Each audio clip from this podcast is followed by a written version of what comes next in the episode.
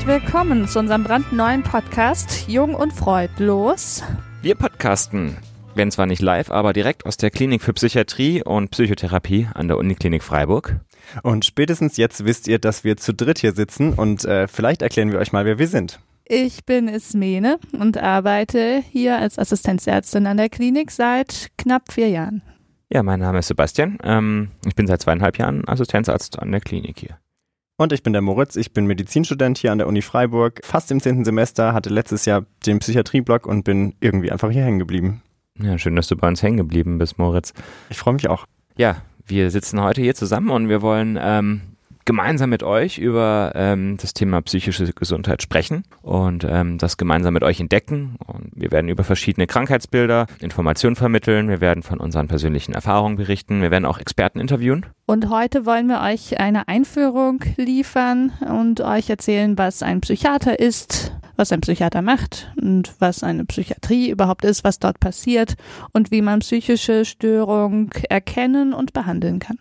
Und wie bei allen Folgen wollen wir so ein bisschen ab und zu das Augenmerk drauf legen auf diese Übergangsphase, wenn man mit der Schule fertig ist und anfängt zu studieren oder eine Ausbildung zu machen. Also einfach eine Phase, wo man vielleicht die Rolle wechselt.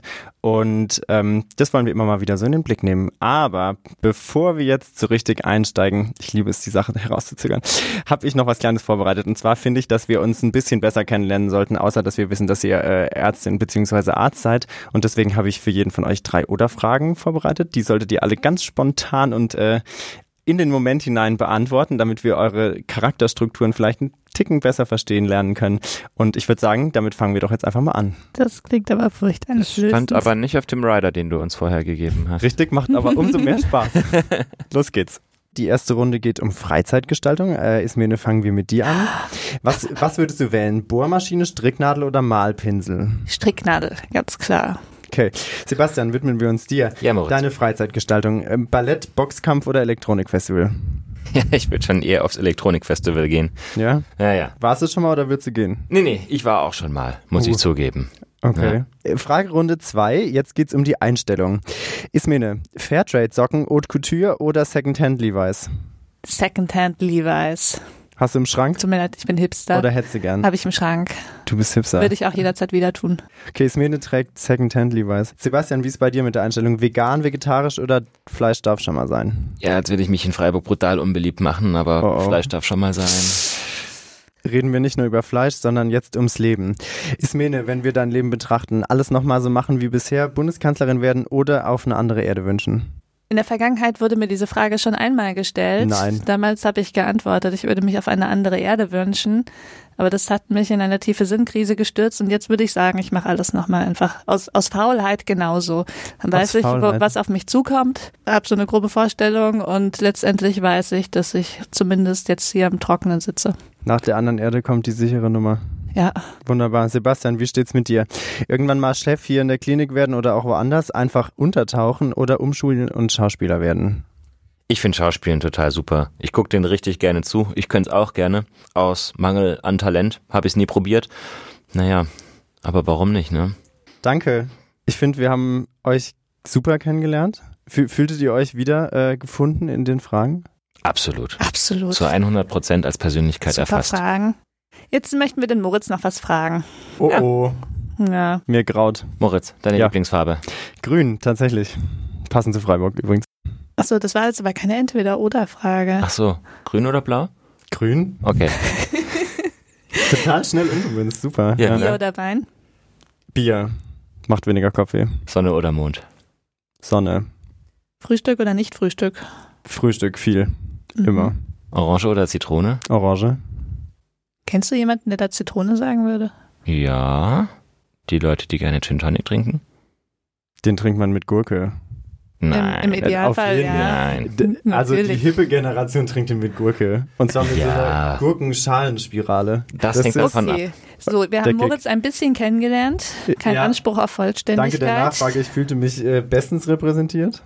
Super, das freut uns. Dann sind ja Ich bin alle, die Gurke in diesem Podcast. sind hier jetzt alle Die ist ja auch grün. vollkommen Ja. Perfekt. bekannt. Ja, ich glaube, dann wird es Zeit, dass wir uns um Inhalte kümmern, oder? Ja, fangen wir an, oder? Fangen wir an. Was ist denn die Psychiatrie? Was würdet ihr sagen? Tja, Psychiatrie ist zunächst mal ein Krankenhaus. Und in diesem Krankenhaus arbeiten verschiedene Berufsgruppen, unter anderem Ärzte und die nennen sich Psychiater, Psychiaterinnen und auch noch ganz viele andere Menschen. Und ähm, in diesem Krankenhaus werden Krankheiten behandelt, meistens Erkrankungen der Psyche oder sagen wir mal im Großen und Ganzen des Gehirns. Hm. Du hast gerade gesagt, Psychiatrie ist ein Krankenhaus. Also es ist einerseits ein Krankenhaus, andererseits ja auch eine ganze Fachrichtung, mhm. also eine medizinische Fachrichtung, so ja. wie Chirurgie, innere Medizin, Allgemeinmedizin. Ich glaube, das ist schon sowas, was auch gar nicht so, ne, was man, glaube ich, nicht so direkt auf dem Schirm hat, dass es tatsächlich eine medizinische Disziplin irgendwie ist. Genau, also es ist eine medizinische Fachrichtung, die sich mit mit der Psyche, psychischer Gesundheit, psychischer Krankheit beschäftigt und eben, dann gibt's noch das Haus namens Psychiatrie.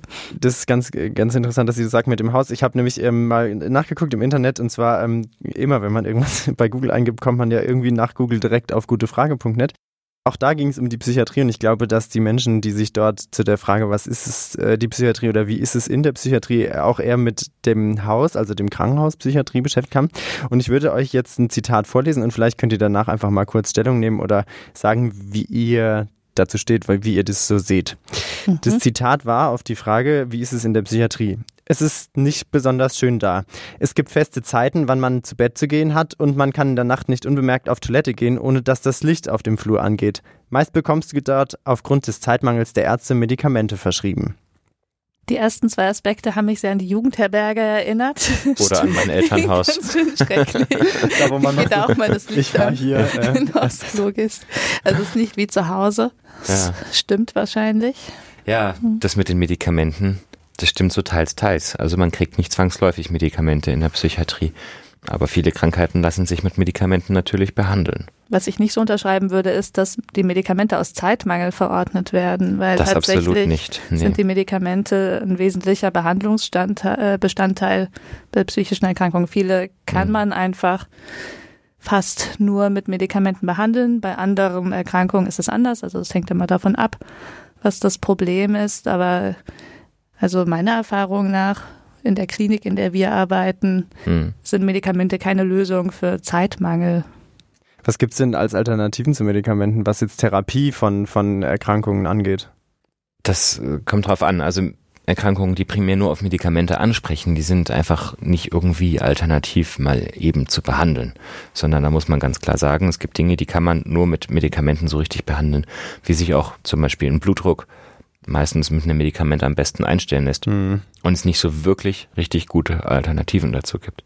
Ansonsten gibt es natürlich zahlreiche Formen. Es gibt ganz viele Therapieformen, von der Psychotherapie über die Ergotherapie, Physiotherapie. Es gibt auch noch unbekanntere, kleinere, experimentellere Therapien. Es gibt eine ganze Bandbreite, was man da machen kann.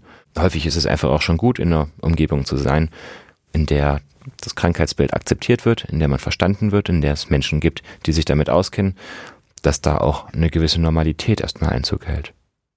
Und ich glaube, das ist ziemlich schwierig, das so in einem Satz zu sagen, welche Therapieformen es gibt, ja, weil es gibt ja. ja. ganz viele verschiedene psychische Erkrankungen, also mhm. sehr unterschiedliche. Wenn man jetzt Suchterkrankungen, psychotische Erkrankungen, äh, alle möglichen Formen von Depressionen oder Ängsten oder Persönlichkeitsstörungen schon allein nimmt, ähm, kann man ja gar nicht über einen Kamm scheren und einen Behandlungsplan zu machen, ist ja immer eine ziemlich individuelle Sache, wo dann meistens verschiedene Bausteine aus medikamentösen und nicht medikamentösen Therapien ähm, zusammengesetzt werden.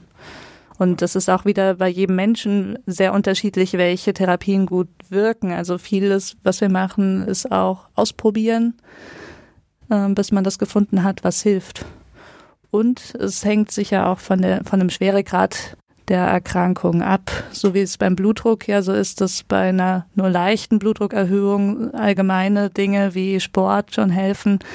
Ähm, so ist es bei leichten Depressionen oftmals auch so, dass allgemeinere Maßnahmen, nicht sofort Medikamente, auch helfen können.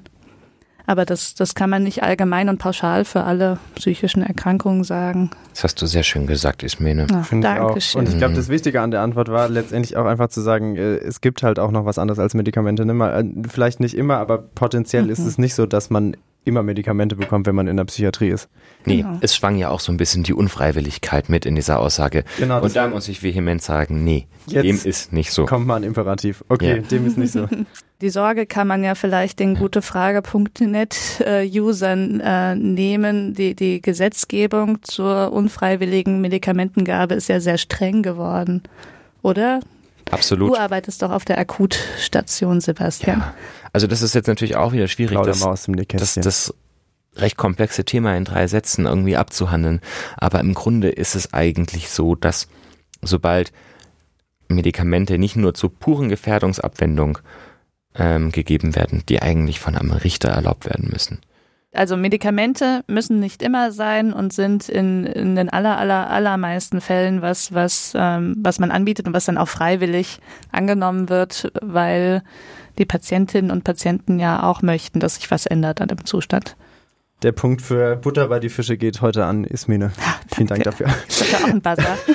ja, ich, dafür gibt's nachher eine Krone. Ist das eine Alternative Ach, zum wirklich? Ba- Auf jeden Ja. Fall. Gut, ähm, ich habe noch äh, ein anderes Zitat, ähm, Mhm. auch zu der gleichen Fragestellung. Da sagt der, der, die Userin, es ist nicht wie zu Hause. Wenn du einmal dort drin bist, kommst du so schnell nicht wieder raus. Wie ist es? Einmal in der Psychiatrie, nie mehr, Oh nie, nie mehr raus? Das klingt eher nach Gefängnis Mhm. und nicht nach Krankenhaus. Ne? Und nach? Kafka. Ja. Also was auf jeden Fall richtig ist, dass die meisten psychiatrischen Behandlungen ein bisschen Zeit in Anspruch nehmen. Mhm. Gib mal so ein, was ist so fürs Gefühl, so ein ungefährer Rahmen? Ist wahrscheinlich wieder blöd, aber Also ist, ist ist wieder schwierig. einfach ganz schwierig zu sagen. ich stelle ne? dumme Fragen. Die. Einzelfälle überwiegen halt hier doch, aber wir reden halt eher von Wochen als von Tagen. Das ist doch mal, Mhm. also Ja. es geht nicht um Tage, so Ja. wie, wie man jetzt vielleicht denkt bei einer krassen Grippe oder so, sondern Genau. um längere Zeiträume. Genau, Mhm. richtig. Mhm. Aber da läuft eigentlich 99 Prozent auf freiwilliger Basis ab und jeder kann das Krankenhaus zu jedem Zeitpunkt verlassen, wenn er oder sie das möchte. Ich habe noch ein letztes Zitat. Ähm, das ist ein bisschen positiver gestimmt als die anderen beiden. Wir wollen Mhm. ja auch so ein bisschen positiven Touch mitgeben. Mhm. Und zwar, ich habe schon gute und schlechte Erfahrungen gemacht, aber die einzelnen die Einzelzellen, Gummizellen, Hammermedikamente ans Bett geschnallt Variante ist heute nicht mehr generell die Regel. Kann ich voll unterschreiben. Absolut richtig. Ist nicht mehr die Regel. Das Ja. ist schön. Gibt es denn noch Einzel- oder Gummi... Gibt es Gummizellen? Also ich würde das ähm, zuerst mal nicht Zelle nennen, Ja. weil das weckt doch starke Gefängnisassoziationen. Also wir, wir sprechen von Zimmern Hm. und die Einzelzimmer sind sehr glaube- beliebt, muss man Ich sagen. glaube, der Begriff Gummizelle kommt auch noch aus einer Zeit der Psychiatrie, als es Mhm. keine Medikamente gab. Und Sondern man das... Da war das so eine Art Verwahranstalt ganz häufig. Mhm. Die Situation haben wir heute nicht mehr zum Glück. Also man muss sagen, ähm, wir sind ein relativ ein relativ kleines psychiatrisches Krankenhaus. Ähm, es gibt ja äh, große Landeskrankenhäuser ähm, mit ganz, ganz vielen Patienten und ganz Mhm. vielen schwerkranken Patienten. Und ähm, es gibt dort natürlich die Möglichkeit, Menschen auch zu isolieren, wenn sie gerade sich selbst gefährden oder andere gefährden. Das sind aber mitnichten Gummizellen, sondern das sind Räume, in denen keine gefährlichen Gegenstände stehen, damit niemandem was passiert. Das ist Und, eben auch keine. Bestrafung, sondern ein Mhm. Schutz. Das habe ich gerade auch gedacht. Ich glaube, das ist ein total wichtiger Mhm. Punkt. Es geht da Mhm. nie darum, dass man jemanden jetzt irgendwie erzieht oder deswegen in die Gummizelle steckt, nach dem Motto, Mhm. jetzt denkst du mal drüber nach, was du gerade getan hast, sondern es geht im Prinzip um Schutz. Und du Genau. hast es, glaube ich, gerade schön gesagt, Ismin, und zwar vor sich selber und äh, halt für andere. Ne? Also es ist in beide Richtungen. Man muss sich manchmal, Mhm. vielleicht muss man auch vor sich selber geschützt werden. Mhm, genau. Und eben, ähm, das stimmt ja, was der User oder die Userin sagt. Ähm, das ist auch nicht die Regel, dass es das gibt. Wir haben sowas zum Beispiel nicht, oder? Nee, das haben wir, das haben wir einfach aus, aus, aus räumlichen Gründen haben wir das nicht. Deswegen können wir das gar nicht machen. Das ist aber tatsächlich die Realität, Mhm. dass es Zustände gibt, in denen so Isolierzimmer einfach auch benötigt werden. Ja, und das hat seinen Grund. Die, die werden auch bewacht. Da wird niemand einfach nur reingeschmissen und Mhm. wird schmoren gelassen, Mhm. sondern ähm, da wird ganz genau drauf aufgepasst. Und häufig ist es einfach auch gut, wenn jemand nicht diesen, diesen Außeneinflüssen so ausgesetzt ist. Ja, da einfach ein bisschen die Reize zu reduzieren, das kann schon gut tun. Ja, da kommt diese Gummizelle her. Das gibt es schon noch, aber das spielt in der Psychiatrie eine sehr untergeordnete Rolle heutzutage. Wenn wir Mhm. von Psychiatrie reden, dann reden wir eigentlich eher von hellen, offenen Fluren, von, von viel Psychotherapie, die wir mittlerweile haben, von offenen Arzt-Patienten-Gesprächen Mhm. und nicht mehr davon, dass da irgendwas mit Ketten und Mhm. Einsperren gemacht wird. Ja, da sind wir wirklich schon lange nicht mehr. Mhm. Okay, ich glaube, ähm, danke. Wir haben einen ganz guten Eindruck gekriegt, wie ähm, die Psychiatrie außerhalb von gutefrage.net aussieht. Und ähm, das gibt, glaube ich, auch ein bisschen Hoffnung für diesen Podcast und ein bisschen den Drive. Ähm, jetzt habe ich eine Zwischenfrage, bevor wir ähm, weitermachen. Und zwar, dieses, äh, das Problem hatte ich selber schon ganz oft, dass die Leute immer so hilflos äh, dastehen mit Psychiatrie und Psychologen. Vielleicht könnt ihr einfach nochmal ganz, wirklich ganz kurz raushauen, äh, was ist ein Psychiater, eine Psychiaterin, was ist ein Psychologe, eine Psychologin? Ich würde sagen, das beantwortet die Preisträgerin der Butter bei die Fische. Ach, Entschuldige, ist mir, dass ich die Frage nicht direkt an ein, dich adressiert habe. Ein Effekt. ähm, also Psychiater und Psychiaterinnen ähm, sind Ärzte und Ärztinnen, haben also Medizin studiert. Und könnten theoretisch auch noch Augenärzte werden, ne? Könnten sie auch. Ja. Oder Chirurgen. Hm. Oder, Oder Urologen. Alles, alles noch möglich. Aber ähm, weil das natürlich das tollste Fachgebiet ist, bleiben die meisten dann auch Psychiater und mhm. Psychiaterinnen und ähm, Psychologen und Psychologinnen haben Psychologie studiert. Das, so. das war äh, Butter, würde ich sagen. Das, war Butter. Das war jetzt ähm, vielleicht nicht ganz ins Detail. Vielleicht kann Sebastian noch was ergänzen, was ihm zu dem Thema einfällt. Ich glaube, ein wichtiger Unterschied ist, dass die Ärzte eben auch die Medikamente verschreiben können. Und dass die Ärzte in unserem Gesundheitssystem ja so ein bisschen als die Behandlungskoordinatoren vorgesehen sind, ja, und daher einfach an vielen zentralen Schaltstellen sozusagen zu finden sind. Zum Beispiel immer in den psychiatrischen Kliniken. Da gibt's immer Ärzte. Die meisten haben auch Psychologen, aber zum Beispiel nicht alle. Mhm. Das mhm. heißt, die, die, die Ärzte sind irgendwie so die Grundlage und Psychologen machen dann viel auch Therapie und kommen da dazu? ich glaube, das, das ist so die Modernisierung der Psychiatrie, dass mehr und mehr Psychologen eingebunden werden weil die Gesprächstherapie eine immer größer werdende Rolle spielt. Mhm. Und ähm, das können sowohl die Psychologen als auch die Psychiater. Ähm, das nennt sich dann Psychotherapie und deswegen heißt auch der Facharzt Psychiatrie und Psychotherapie. Mhm. Und die Psychologen, wenn die ihr Studium in klinische Psychologie abgeschlossen haben, meistens den Master, dann können die auch Psychotherapeuten werden und in einer Klinik arbeiten als Psychotherapeuten. Ich glaube, jetzt kriegt ihr beide den Butterpreis, oder? Können wir den teilen? Bin ich jetzt auch dabei? Jeder, jeder 125 ja. Gramm. Freue ich mich. Ich teile mein Krönchen mit dir. So, oh ja.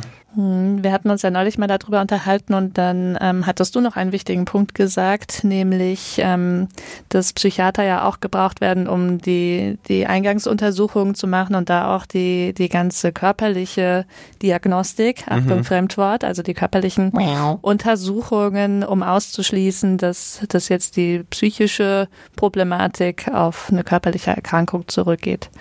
Also auch wenn man Psychiatern immer unterstellt, sie seien keine richtigen Ärzte, ein bisschen so Arztsachen machen die doch noch. Manchmal. Also die machen auf jeden Fall noch Arztsachen. Das ist eine ganz Fall. infame Unterstellung. Okay, damit wollen wir nicht weitermachen. Vielen Dank für die gute Erklärung, was äh, ein Psychologe ist, was ein Psychiater ist. Und jetzt ähm, Ihr habt es vorhin gesagt, das äh, richtet sich ein bisschen an, an Leute, die vielleicht gerade in einem Umbruch sind, ähm, wo man manchmal ja selber nicht so genau weiß, wo, man selber einfach, äh, wir reden da kurz drüber, das Plakat mit den Affen, was wir wirklich liebevoll zu Dekorationszwecken in diesem äh, ansonsten eher tristen Raum aufgehängt haben, stürzt langsam ab. Ja.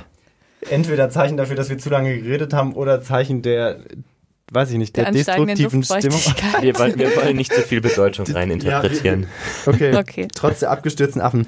Ähm, besinnen wir uns ein bisschen auf die Leute, die vielleicht in dieser Situation sind mit dem Umbruch und ähm, kommen zu dem Punkt, wir sind jetzt so im Alltag und wir haben vielleicht nichts mit Medizin zu tun und haben aber das Gefühl, bei einer guten Freundin, einem guten Freund oder irgendwelchen Verwandten ist irgendwas, was in diesen großen Formenkreis äh, psychologischer äh, Erkrankungen fällt. Ähm, vielleicht einfach mal die Frage an euch, was mache ich dann? Also ich habe jetzt eine Freundin, die erzählt mir, wow, ich bin zurzeit immer niedergeschlagen, ich komme nicht mehr aus dem Bett, ich weiß nicht, was ich mit mir anfangen soll ähm, und meine Stimmung ist dauerschlecht. Also ich glaube, ganz basal ist drüber reden. Da ganz offen drüber reden. Und wer sich das nicht zutraut, der sollte sich auf jeden Fall vielleicht auch besser Hilfe holen. Und auch wenn man offen drüber geredet hat, ist, sollte das meistens nicht das Ende sein, sondern ich empfehle dann eigentlich immer zum Hausarzt zu gehen. Mhm der kennt einen gut. Den sieht man da eigentlich gar nicht so, ne? In diesem ganzen so, ich hätte, glaube ich, auch nicht an den Hausarzt gedacht. Das war ganz wichtig. Die mhm. behandeln, glaube ich, sogar die meisten Depressionen, oder? Die behandeln die mhm. meisten Depressionen und die wissen dann auch, was zu tun ist, ja. Die wissen dann auch, hm, ist das was, was ich mir mal genauer anschauen kann oder ist das was, was sich ein Psychiater genauer anschauen sollte? Das heißt, diesen, du hast vorhin gesagt, Ärzte sind oft so eine Schaltstelle. Das heißt, meine nächste Schaltstelle wäre tatsächlich eine Hausärztin oder ein Hausarzt. Mhm. Genau. Und die können dann schon mal einschätzen, hm, ist akut, wir müssen sofort was machen oder Ganz ruf genau. mal da an. Ganz genau. Okay. Ja. Ganz wichtig ist es natürlich aber auch, dass man erstmal in den Kontakt kommt. Ja, deswegen ist auch häufig der Impuls, ja, wenn man hört, oh, mir geht es nicht so gut, oh, besser nicht nachbohren, ja, könnte ja irgendwie schlimm mhm. sein. Ich finde den Impuls gar nicht so richtig, ja. Häufig ist es gut, dann auch nachzufragen, hey, warum eigentlich? Kann ich irgendwas Gutes tun für dich? Kann ich dir irgendwie helfen? Einfach Unterstützung anbieten, das tut den meisten Menschen schon richtig gut. Mhm. Muss ich da Angst haben, dass ich auch mal irgendwie was auslöse? Also wenn man jetzt sagt, ja, warum geht es dir gerade schlecht und dann bricht so ein Mensch vor mir total zusammen? Mm, nein. Naja. Das glaube ich nicht. Also was also, man auslösen kann, ist schon eine emotionale Reaktion, aber die Emotionalität ist ja schon davor da. Genau, das heißt nicht, dass du das gemacht hast, also sondern dass die Person es dir dann mitteilt. Also ich glaube, das ist, es gibt ja nie was, was es nicht gibt in der Medizin. Aber das, das, das ist das was, was man sich unbedingt merken muss. Es gibt Auch an alle Medizinstudenten, äh, nie ist immer falsch, genau. nicht ankreuzen. Ähm, aber das ist schon extrem unwahrscheinlich. Also das, was da ist, ist schon da. Und ähm, wenn, wenn man dann eine heftige emotionale Reaktion mitbekommt, dann ist es ja eher gut, dass die jetzt gezeigt wird, weil dann, dann hat man vielleicht eine bessere Vorstellung davon, wie der Zustand wirklich ist. Und dann kann man ja damit umgehen. Ja, und die Probleme hm. muss man ja auch nicht lösen können. Das mhm. reicht ja häufig, wenn man die sich anhört. Da, da ist keiner in der Pflicht, jetzt einer todtraurigen Person irgendwie den Generalstabsplan zu servieren, der alle die Probleme auf einmal löst. Das ist überhaupt nicht nötig. Ja? Aber da sein, Hilfsangebote machen und vielleicht auch anbieten, hey, ich gehe mit dir mal mit zum Arzt, ja. Und wenn das ganz dringend ist und wenn man sich da richtig unwohl fühlt, dann gibt's psychiatrische Notaufnahmen. Da kann man okay. sich einfach im Internet erkundigen, wo die nächste ist, oder auch einfach mal bei der Uniklinik anrufen an der Pforte und dann wird man da auch weitergeleitet. Was mache ich jetzt, also wenn ich jetzt in meiner äh, Sorge direkt 112 äh, anrufe, bin ich dann falsch? Nee, gar nicht unbedingt. Das ist auch ein medizinischer Notfall unter Umständen. Mhm. Ähm, jemand, der jetzt traurig ist, dem wird es wahrscheinlich nicht gut tun, wenn man jetzt die 112 anruft, ja. Mhm. Aber wenn da zum Beispiel irgendwas in die Richtung kommt, ich möchte mich umbringen, dann ist das allemal besser. Mhm. Darf man also tatsächlich auch mhm. machen. Und bevor man Angst hat und sich deswegen scheut, die 112 zu wählen, würde ich auch auf jeden Fall empfehlen, sonst lieber, wie Sebastian gesagt hat, in der Uniklinik anzurufen, mit dem zuständigen Dienstarzt zu sprechen und sich da nochmal kurz beraten zu lassen, weil der kann unter Umständen ein bisschen besser einschätzen, auch wenn es übers Telefon natürlich immer ungenau ist, aber mhm. kann vielleicht ein bisschen besser einschätzen, so wie groß der Notfall mhm. ist. Ja weil das ist ja eine Verantwortung, die man als Freund nicht tragen kann, das zu unterscheiden, ob es jetzt gefährlich ist ja, oder das, nicht. Genau, ich glaube auch, das fällt auch vielen schwer, wenn, wenn jemand jetzt eben dieses schildert, boah, mir geht's gerade super schlecht, bin traurig, ich weiß gerade auch nicht mehr weiter, so und dann, dann sitzt man da und denkt, ja, pff, passiert jetzt heute Nacht irgendwas, was ich mhm. eigentlich nicht will oder, oder können wir da morgen nochmal drüber reden? Ja. Und dann sagt ihr jetzt, also im Zweifelfall lieber einmal zu viel angerufen als zu wenig. Genau, zum Schutze der Angehörigen denke ich auch. So, sobald da die Sorge ist, es könnte was passieren, dann auf jeden Fall anrufen. Jetzt haben wir viel über ähm, Patienten gesprochen, die in Notfallsituationen in die Klinik kommen, die auf Wegen in die Klinik kommen, die eher selten und die Ausnahme sind. Wir müssen natürlich drüber reden, dass 99 Prozent der Patienten sich bei uns im Haus freiwillig behandeln lassen und ähm, geplant hier hinkommen, weil psychische Erkrankungen können jeden treffen. Ja, das ist ein absoluter Bevölkerungsquerschnitt, den wir haben. Es kann du und ich, das kann jeder von uns irgendwann mal sein. Und ähm, genauso wie man mit einem gebrochenen Bein ins Krankenhaus geht, so kann man sich auch mit einer psychischen Erkrankung im Krankenhaus behandeln lassen. Das ist eigentlich die Regel, ja. Darüber, wo ja. wir gerade gesprochen haben, das ist eine Ausnahmesituation zum Glück. Und wenn ich jetzt in so einem Regelfall bin, wie, wie komme ich denn dann hierher? Muss ich mich irgendwo anmelden oder wie, wie muss man sich das vorstellen? Ja, also im Regelfall wird die Erstdiagnose von einer psychischen Erkrankung ja eigentlich beim Hausarzt gestellt. Mhm. Es sei denn, man befindet sich bereits irgendwo in einer fachärztlichen psychiatrischen Behandlung. Das klingt jetzt aber kompliziert. Sag's mal einfach. Okay, mir, wenn du es besser ist sagen kannst. Genau. Pack mal aus. Nein, ich glaube nicht, dass ich es besser sagen kann. Aber eben, du hast ja schon angedeutet, es gibt da verschiedene Wege. Der Hausarzt ist auf jeden Fall ein Ansprechpartner, den ja fast alle Menschen haben und ähm, der auf jeden Fall ähm, der richtige Ansprechpartner ist, wenn, wenn man das Gefühl hat, jetzt könnte sich im Bereich Psyche irgendwas verändern. Und ähm, was Sebastian gesagt hat mit der fachärztlichen psychiatrischen Behandlung bedeutet, dass man sich natürlich auch an einen Psychiater wenden kann oder manche haben vielleicht auch schon einen Psychiater, weil sie früher schon mal ähm, eine psychische Erkrankung hatten und ähm, dann kann der natürlich auch die Behandlung in die Wege leiten. Genau. Also der Hausarzt kriegt meistens als erstes was davon mit. Der hat den Verdacht auf eine psychische Erkrankung und häufig weisen die Hausärzte ja auch eben bei einem Verdacht mhm. in die Klinik ein, um dann hier in der Klinik eine entsprechende Diagnostik in die Wege zu leiten. Mhm. Das ist ja übrigens auch das Vorgehen, das eigentlich bei allen Erkrankungen, egal aus welchem Bereich, gewünscht ist, dass man erstmal zum Hausarzt geht, mhm. der sich ein Bild machen so kann, das sortieren kann. Mhm. Genau, ähm, der kennt sich mit allem aus und kann am ehesten einschätzen, welcher Facharzt jetzt gebraucht wird. Und vielleicht könnt ihr das auch nochmal so kurz ein bisschen so aufzeigen, wenn, wenn man dann hier ist, so ganz freiwillig und so ein bisschen, sagen wir mal, die Durchschnittsbehandlung, wie muss man sich das denn vorstellen? Wie ist hier der Alltag? der ist auf jeden Fall sehr, sehr geregelt. Also Station, es bedeutet tatsächlich, dass man ähm, auf der Station schläft. Ähm, da hat man dann sein Bett und ähm, da gibt es eine recht feste Tagesstruktur, was, was vielen Menschen einfach auch schon mal sehr gut tut. Man steht morgens früh auf und wenn man das nicht alleine schafft, dann wird man halt auch mal geweckt es gibt ein Frühstück, ein gemeinsames im Aufenthaltsraum und ähm, häufig gibt es dann auch eine Medikamenteneinnahme. Das kommt immer so ein bisschen darauf an. Und ähm, der erste Schritt am Tag ist eigentlich immer die Visite. Das heißt ein Arztkontakt. Der, ist der im Zimmer dann so wie jetzt äh, auf einer chirurgischen Station, dass alle Ärzte reingerannt kommen und kurz den Patienten angucken, sagen, wie geht's, rennen wieder raus oder ist es persönlicher oder wie, wie muss man sich das vorstellen? Also das ist, glaube ich, unterschiedlich in verschiedenen Kliniken hm. und auch in unserer Klinik variiert das ein bisschen von Station zu Station. Genau. Ich glaube, manche machen die Visite zu meinen im Zimmer Patienten. und ich nicht. Ich lasse sie zu mir kommen in mein Zimmer. Es ah, ihr habt auch eigene Zimmer.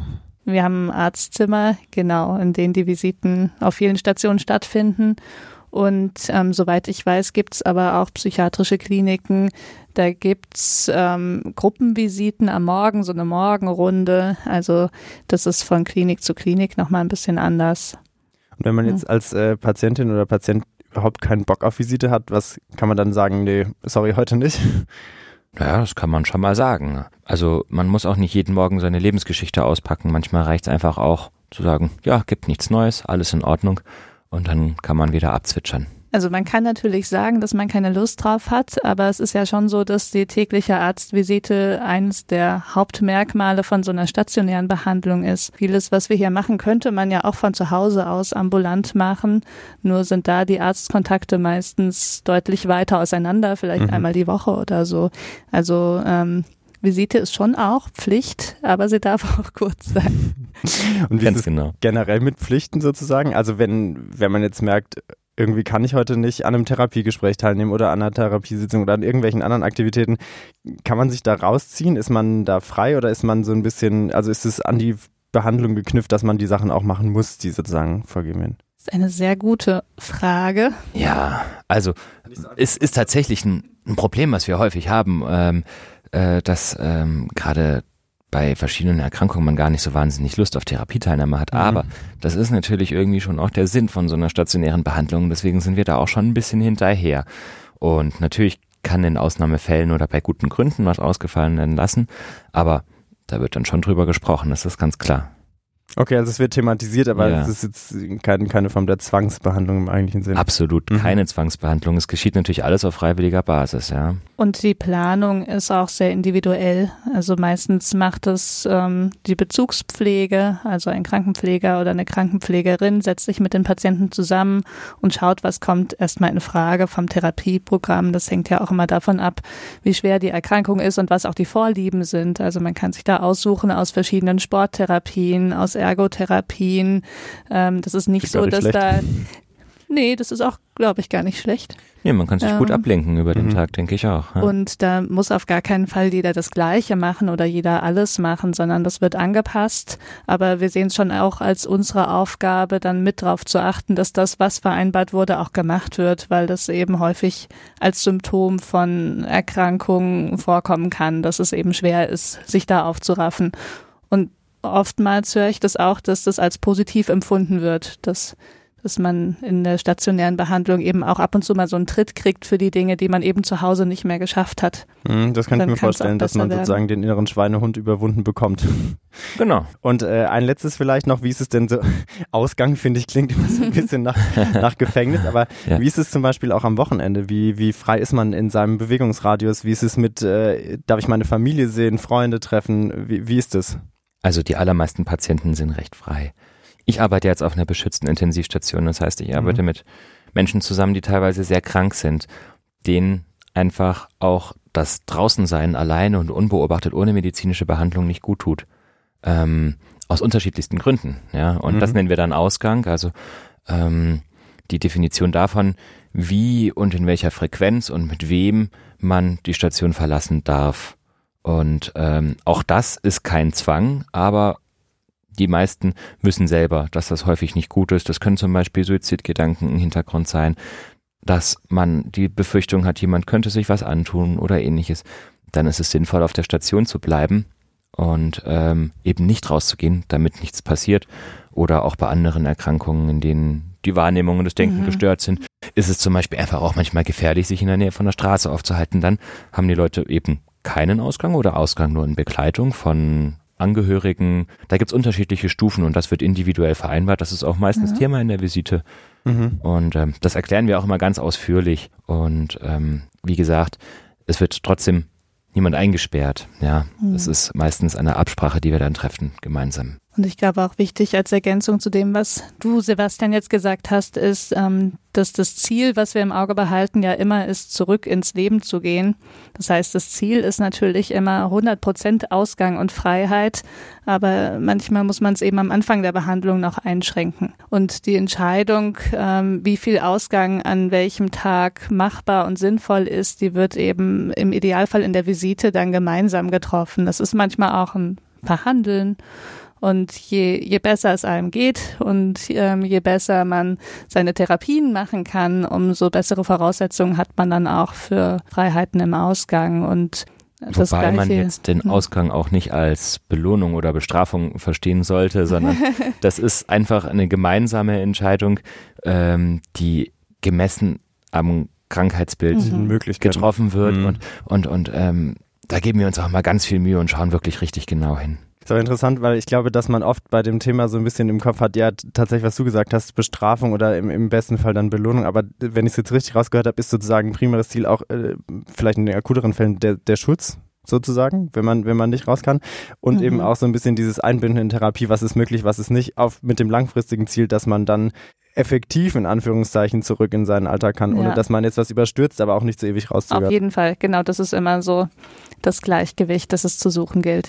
Ähm, ich glaube, wir haben jetzt ein ganz gutes Bild, wie es aussieht, wenn man hier in einer stationären Behandlung ist. Vorhin hat es schon mal so kurz angeklangen mit dem Ambulanten. Ähm, vielleicht könnt ihr mal erklären, wie ist denn der Durchschnittsfall sozusagen, weil der ist ja vielleicht gar nicht unbedingt stationär immer, oder? Sind ja nicht alle psychiatrischen Patienten stationär. Nein, überhaupt nicht. Also der aller, aller, allergrößte Teil ist eben nicht stationär, sondern ambulant. Ähm, und das kann man sich so vorstellen, dass ähm, der größte Teil von niedergelassenen Psychiatern abgedeckt wird. Ähm, das sind Ärzte, die in einer Praxis arbeiten ähm, oder in Gemeinschaftspraxen oder Versorgungszentren, ähm, die den ganzen Tag über Patienten sehen, so wie der Hausarzt auch, nur dass es da dann eben nur um psychiatrische Probleme geht. Mhm. Und ähm, das alleine reicht für die allermeisten Menschen schon, um wieder gesund zu werden. Das heißt, der Großteil der, der Patienten mit ähm, psychischen Problemen oder mit, mit Krankheitsbildern, die in, in den Bereich fallen, die sind tatsächlich in ambulanter Behandlung, also bei einem zum Beispiel niedergelassenen Facharzt. Verstehe ich das richtig? Genau. Und die Entscheidung für einen stationären Aufenthalt ähm, wird dann getroffen, wenn, wenn das aus verschiedensten Gründen nicht, nicht zu funktionieren oder nicht auszureichen scheint. Oder Sebastian? Ja, also man kann sagen, wenn da der Verdacht auf eine psychische Störung vorliegt, dann ist es einfach wichtig, dass man zunächst mal in das psychiatrische Gesundheitssystem einsteigt und das ist gegliedert in, in äh, zwei verschiedene Bereiche, einen ambulanten und einen stationären Sektor und im ambulanten Sektor muss man nochmal unterscheiden zwischen niedergelassenen ähm, Ärzten mhm. und äh, zwischen unserer ähm, Institutsambulanz, die wir haben. Genau, das wollte ich sagen. Ja. Ich bin doch hier schon öfter am Schild Ambulanz vorbeigelaufen. Genau. Wie hatten das jetzt, wie, wie spielt das da rein?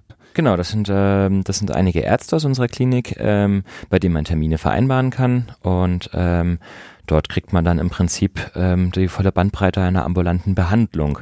Das fängt an mit Diagnostik, dort können Blutentnahmen organisiert werden, da können ähm, auch ähm, körperliche Untersuchungen gemacht werden, es werden psychiatrische Gespräche gemacht, es können Medikamente verschrieben werden.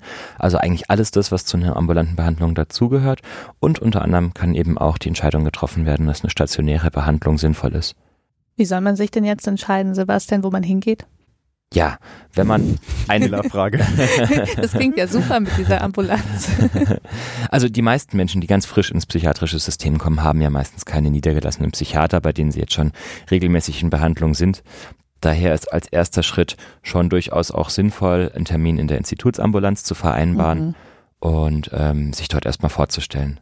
Mhm. Und ganz wichtig, im Notfall eben ist unsere Ambulanz natürlich der Ansprechpartner, der am schnellsten da ist. Mhm. Äh, wir haben einen Notfalldienst oder einen Notdienst, der ähm, tags und nachts besetzt ist, ähm, in dem man sich immer vorstellen kann und die psychiatrischen Notfälle werden dort einfach schnell behandelt. Das wäre jetzt auch meine nächste Frage gewesen. Und zwar, ich glaube, so, wenn man sich umhört, kursieren ja auch immer so dieses, das oder das, das große Wort ähm, Wartezeit und dass man ewig keinen Termin mhm. kriegt. Mhm. Wie ist das jetzt so, wenn man auf der Suche nach einer Behandlung ist? Gibt es da Unterschiede auch mit Ambulanz und Niedergelassenen oder wie, wie regelt sich das? Also häufig ist es so, wenn, wenn Patienten sich als Erstmaßnahme in der Ambulanz vorstellen, dass dann schon früher oder später empfohlen wird, ähm, dass sie sich einen niedergelassenen Psychiater für die weitere Behandlung mhm. suchen oder je nachdem vielleicht auch einen Psychotherapeuten. Und ähm, ja, das stimmt, da kann es Wartezeiten geben. Ähm, was ich bisher mitbekommen habe, ist, dass die sehr unterschiedlich sind. Also viele Patienten versuchen es gar nicht erst. Ähm, einen Psychiater zu finden, weil sie von diesen Angst. abschreckenden mhm. Wartezeiten gehört haben. Und ähm, manchmal geht's dann aber überraschend schnell. Manchmal ähm, ist es notwendig, dass sich die Patienten auf Wartelisten setzen lassen und dann werden sie kontaktiert. Und ähm, gerade bei sowas ist es ja ganz gut, wenn es eine überbrückende Behandlung zum Beispiel in der Ambulanz geben kann. Ähm, meine Erfahrung ist aber eher, dass die allermeisten ähm, eher früher als später einen Psychiater finden.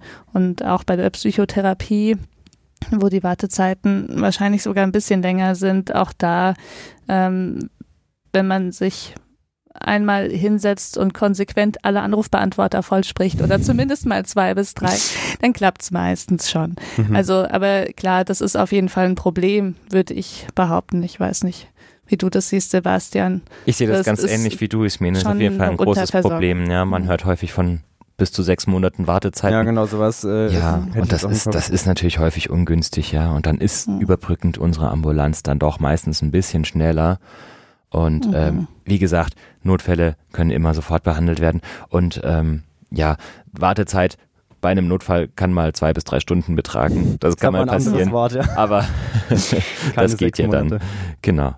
Ja. Ich glaube, dann haben wir das auch äh, ganz gut so zusammengefasst. Ne? Also, dass man sich so ein bisschen merkt, dass es diesen ambulanten Teil auch noch gibt. Man verliert sich, wenn man in der Klinik ist, glaube ich, gerne drin, dass man so mhm. klinisch denkt und stationär. Aber ja, und was auch wichtig dass der ist, ambulant ist. Also, falls irgendjemand äh, da draußen sich nicht traut, zum Psychiater zu gehen, aus Angst, dass daraus automatisch eine stationäre Behandlung werden sollte, also das, das ist so nicht. Also, es wird gemeinsam entschieden ähm, in den allermeisten Fällen. Ganz selten, wenn es wirklich gefährlich ist für, für den Betroffenen oder das Umfeld, ähm, mag das sein, dass der Arzt das entscheiden muss. Aber ähm, bitte habt keine Angst.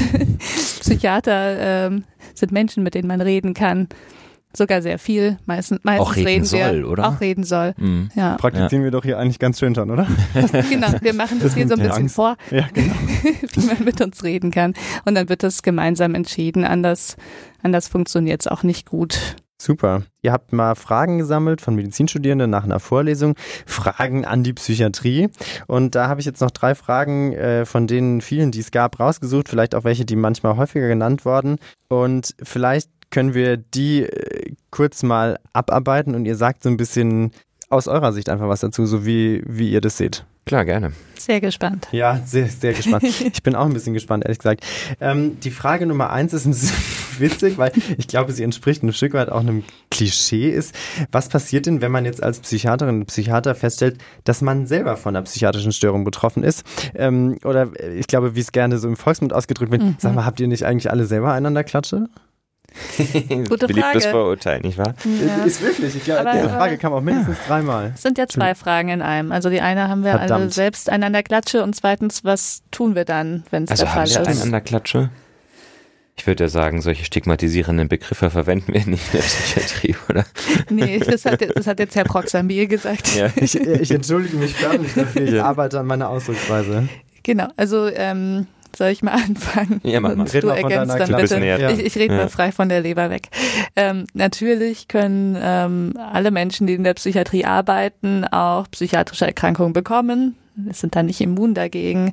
Und psychiatrische Erkrankungen sind ja auch was, was insgesamt sehr häufig auftritt. Also es ist sogar wahrscheinlich, dass ähm, dass ein nicht ganz kleiner Anteil einmal im Leben sowas hat und dann vielleicht auch zufällig in der Psychiatrie arbeitet. Das kann passieren.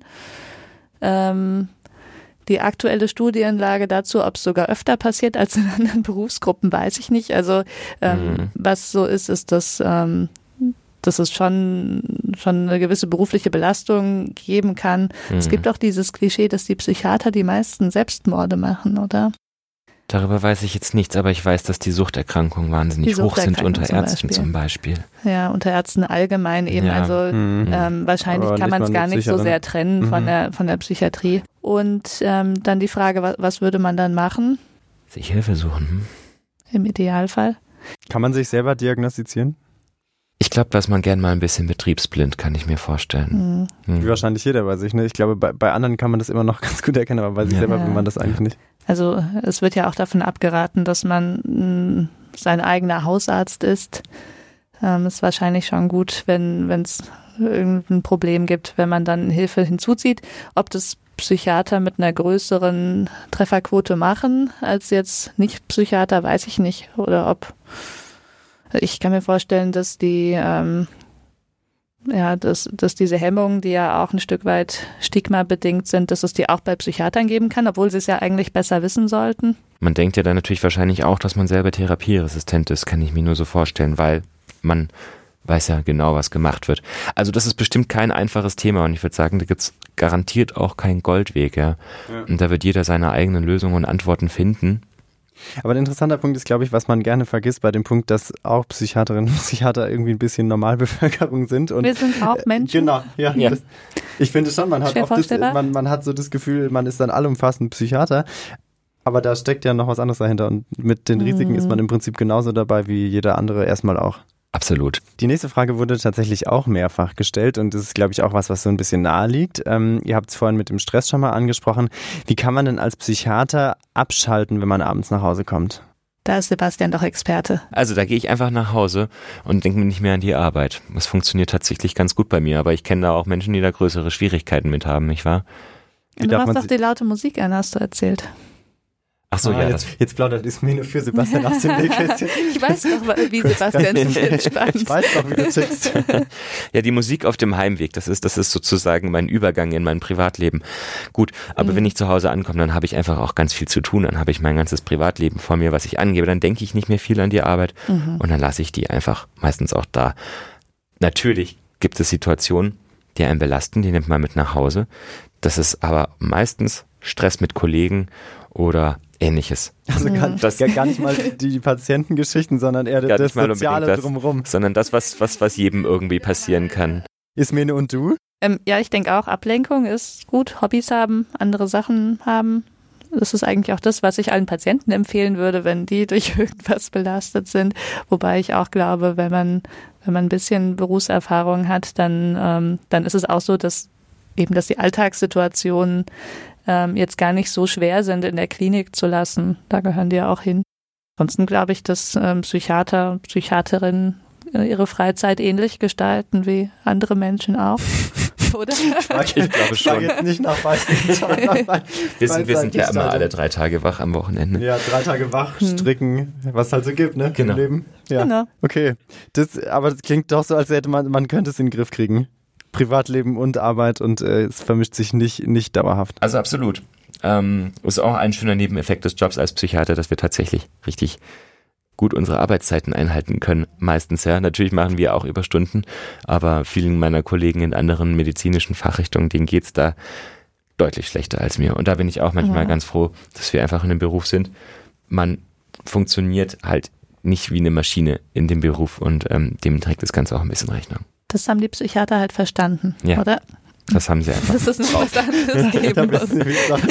Wenn sie eine Sache verstanden haben, dann das. Genau. Dann äh, die letzte Frage, die sicherlich nicht ganz einfach zu beantworten ist, die man vielleicht auch nicht äh, immer so richtig beantworten kann oder will, ähm, die aber auch mehrfach gestellt wurde, und zwar, was denken Psychiater wirklich über ihre Patienten? Ich mag die ganz häufig richtig gerne. Mhm. Also, die sind mir häufig wirklich sympathisch, ja, weil man lernt die ja kennen und man fängt ja schon auch an, so ein bisschen eine persönliche Beziehung zu denen aufzubauen. Und ähm, irgendwann sind mir die Menschen auch sympathisch und dann mag ich die und dann freue ich mich, wenn es denen besser geht und dann ärgere ich mich, wenn es denen schlechter geht. Zusammen mit diesem Bild, was man äh, aus Filmen und so kennt, so Patient ans Bett gefesselt, er schreit und du steckst ihm die Spritze in den Hals. Ich glaube, man kommt überhaupt nicht auf die Idee, dass man auch sowas wie Sympathie empfinden kann. Ne? Also das ist ja letztendlich eine, eine zwischenmenschliche Beziehung und die kann auch was Positives haben, wenn ich es mhm. richtig verstehe.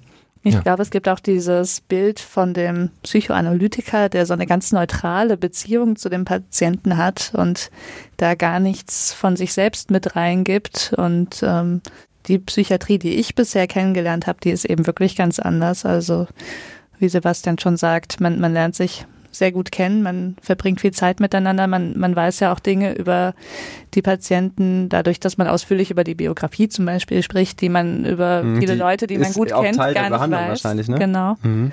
Und dadurch kann man, ähm, kann man ja viele Probleme extrem gut nachvollziehen und fühlt dann gezwungenermaßen schon mit. Mhm. mhm. Ist es, äh, fällt es euch schwer, da manchmal auch nicht zu viel von euch selber preiszugeben? Dass man sagt, okay, ich kann das gerade so gut nachvollziehen, weil bei mir war es auch schon mal so? Also in manchen Therapieformen ist es sogar vorgesehen, dass man, da dass man, man diszipliniert mhm. authentisch ist. Mhm. Also weil ähm, es kommt immer, es ist wieder, äh, es ist ein großes Fass. also ganz heute haben wir es mit den großen Aber, Fässern, es tut mir leid. In, in vielen Fällen ähm, kann das ziemlich hilfreich sein, wenn man, wenn man auch eigene Erfahrungen teilt und sagt, also zumindest mir wird es in dieser Situation ganz genauso gehen oder ich habe so eine ähnliche Situation auch mal gehabt und da habe ich dies und jenes gemacht. Also mhm. ähm, das ist nicht immer angebracht. Ähm, muss man wieder genau gucken, was ist das für eine Krankheit, mhm. was hat man für ein Behandlungskonzept, aber das ist heutzutage in vielen Therapieformen die normale Beziehung zwischen Arzt und Patient. Klar, aber es gibt natürlich auch andere Krankheiten, da kann man die mhm. Patienten nicht verstehen. Ja, das sind ja häufig auch Störungen des Denkens dabei, Störungen der Wahrnehmung. Ähm, die kann man nicht nachvollziehen. Und da macht es auch keinen Sinn, dann zu sagen, aha, ich verstehe. Eben, deswegen ist es echt, halt sehr vom das Fall gelogen. abhängig. Ähm, da muss man dann auch manchmal sagen, das kann ich nicht nachvollziehen, vollziehen, das verstehe ich nicht, ist aber vielleicht auch gar nicht so wichtig, dass ich das jetzt gerade verstehe. Wichtig ist, dass wir über andere Dinge sprechen. Das ist auch mal legitim. Und ähm, da muss man immer ein bisschen entscheiden. Und das hängt natürlich schon stark von den Störungsbildern ab, die man da jeweils hat, ähm, wie tief man sich da auch inhaltlich drauf einlassen kann. Aber so Echtheit und Authentizität sind schon wichtig, oder? Wenn ich es so raushöre? Ja klar, die Menschen sind ja nicht dumm, die merken, wenn du dir anlügst. Danke, dass ihr so ehrlich geantwortet habt, was ihr über Patienten denkt. Sehr gerne. Und ähm, ich glaube, ähm, angesichts der Luftverhältnisse und der Tatsache, dass es mir das Hals immer trockener wird und dass wir schon super viel Inhalt, glaube ich, heute gequatscht haben. Und dass wir schon drei Tage wach sind. Und da, dass wir schon drei Tage wach sind, die olympischen Augenringe, wie Sebastian sie vorhin genannt hat, unter unseren Augen tragen, ist es vielleicht Zeit, kurz zusammenzufassen, was wir heute, wenn ich jetzt sage, was wir heute gelernt haben, dann klingt es so pädagogisch und ich habe oft so eine Abneigung dagegen, pädagogisch zu sein, aber was war heute? Was war heute? Was das, das ist eine tiefe Frage. Was geschah? Vielleicht könnt ihr was das nochmal sagen. Was, was, was war jetzt heute sowas, was euch auch wichtig ist? Ja, also wir haben einfach mal jetzt ein ganz neues Projekt angefangen, diesen Psychiatrie-Podcast. Wir sind alle unglaublich aufgeregt, ja, wie das ja ausgeht, wie sich das anhört und äh, wie das was auch gefällt. Wird, ja. ähm, freuen uns auch unglaublich über Rückmeldungen, Kritik, Anregung. Ja, und auch, auch ganz inhaltlich, finde ich, haben wir jetzt viel über Themen gesprochen, die natürlich auch unglaublich subjektive Meinungen sind. Ja, wir haben jetzt mhm. unsere Meinung zum Besten gegeben ich fände es wahnsinnig spannend, wenn wir in der nächsten Zeit vielleicht auch einfach mal richtige Koryphäen ihres Fachs befragen oh ja, könnten zu Experten. einzelnen Dingen. So. Noch andere Meinungen hören. Ja. Definitiv. Wo wir dann einfach nochmal ein Stückchen näher an so, der Wahrheit dran sind. Fünf Psychiater Noch fragst, näher. kriegst du fünf Meinungen. dann würde ich sagen, ähm, nehmen wir uns vor, dass es bald eine nächste Folge gibt. Wir sind, glaube ich, alle gleich, gleichermaßen gespannt, um was es da geht und was wir dann machen meldet euch bei uns, wie es war und äh, was ihr habt. Und dann äh, freue ich mich, dass wir hier waren. Schön, dass ihr so viel erzählt habt. Schön, ja. euch so Aus gut euch kennengelernt zu euch. haben. Richtig fett. Schön, dass Dankeschön. ihr dabei waren. Schaltet wieder ein. Adieu. Ciao. Tschüss.